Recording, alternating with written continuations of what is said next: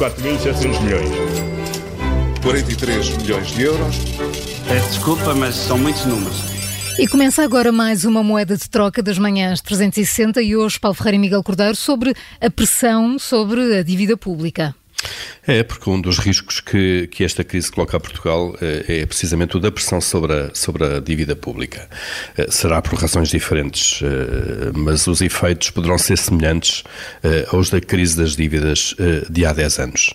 Esta pressão, inclusivamente, já começou, de uma forma tenue, obviamente. A taxa de juro já tem vindo a aumentar, aumentou 0,4 pontos percentuais, 4 décimas percentuais, se quisermos, nas últimas semanas. Portanto, o financiamento do país já está mais caro, o Estado já paga um pouco mais eh, quando vai ao mercado pedir dinheiro emprestado. E as agências de rating também já começam a ajustar a sua perspectiva de avaliação de risco. Eh, em Portugal a perspectiva era positiva, isto é, as agências de rating diziam que a próxima alteração da nota de, de, de, de risco seria para melhor e agora puseram em instável, isto é, vão esperar para ver se mudam ou não mudam as notas no futuro, mais próximo. Gosto ou não das agências de rating, o facto é que elas existem e são elas que dizem aos investidores se um título uh, tem mais risco ou menos risco do que outro. E por isso é importante perceber uh, quais são os encargos uh, que o Tesouro Português vai ter este ano. Aí, vamos a essas contas que foram feitas uh, pelo FMI. De acordo com as contas publicadas pelo Fundo Monetário Internacional, Portugal é, entre os países analisados, o quinto na zona euro com maiores necessidades de financiamento previstas para este ano o Estado terá que ir pedir emprestado ao mercado o equivalente a 18,6% do PIB, isto é, um valor próximo de 40 mil milhões de euros.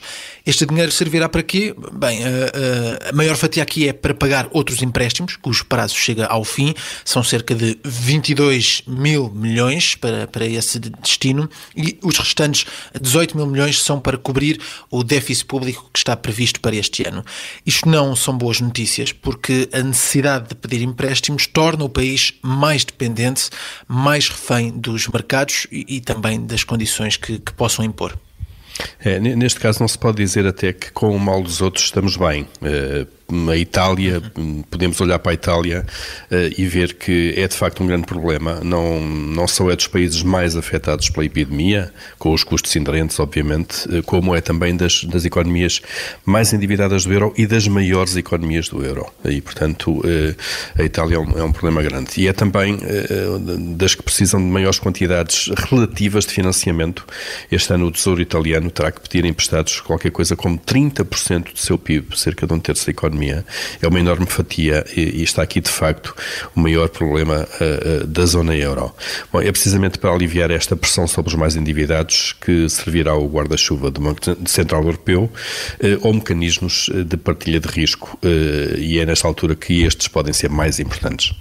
Paulo Ferreira e Miguel Cordeiro com moeda de troca a partir de casa, mas sempre consigo aqui na Rádio Observador e em podcast. 4.700 milhões. 43 milhões de euros. Peço desculpa, mas são muitos números.